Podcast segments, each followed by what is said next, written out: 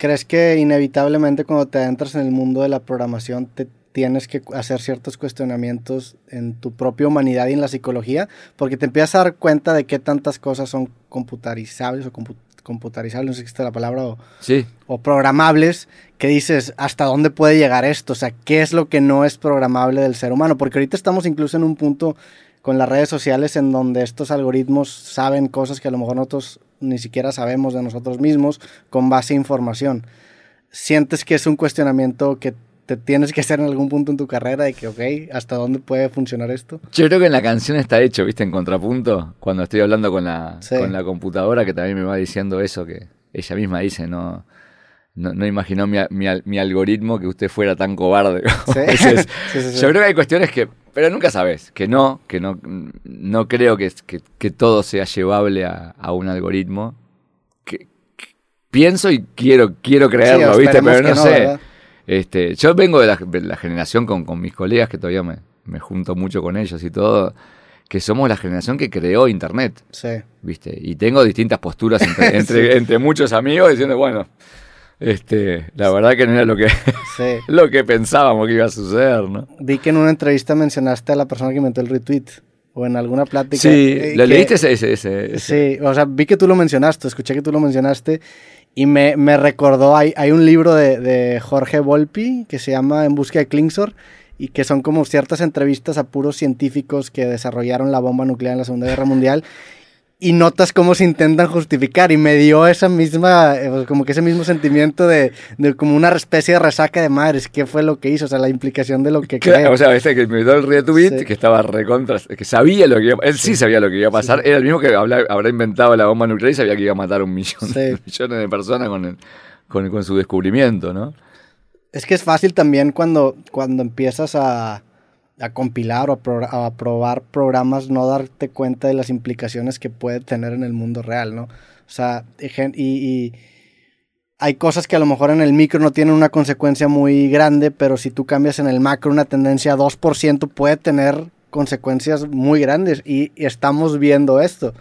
Que, que, tenemos estas, estas redes que son tan escalables que mm, pues no creo que pueda, hayamos podido proyectar lo que pudo haber pasado. Y no. No, yo creo que aparte que también todo eso siempre estás este, generalmente ahí el, yo qué sé.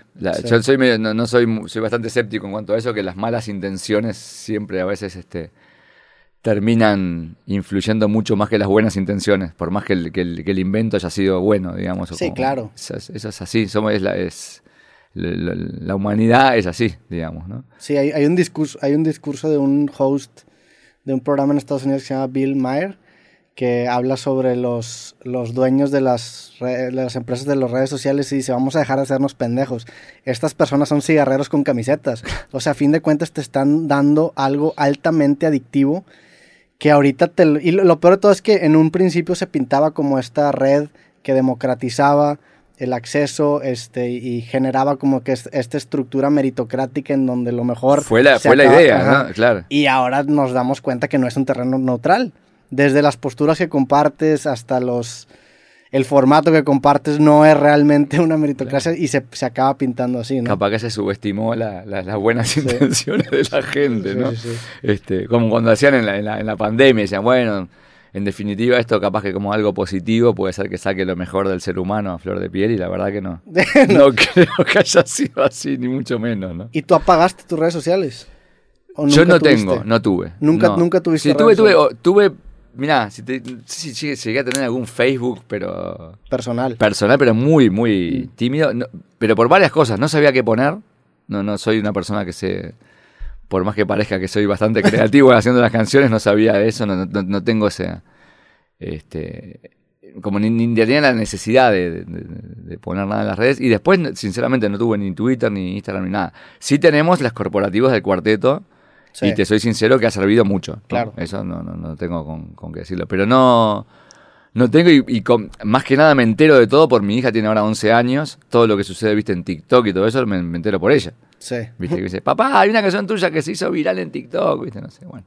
también pasa, y, ya escuchando un poco tu proceso creativo, que el, hacer tan fácil la, forma de publicar muchas veces hace que no permitas envejecer a las ideas y, hacerlas añejar y que tomen como distintas perspectivas, ¿no? Que sé que tú lo haces con tus canciones, te tardas un buen rato y como todo buen programador le aplicas distintas pruebas para que no tengan un bug y no se interpreten de una forma distinta.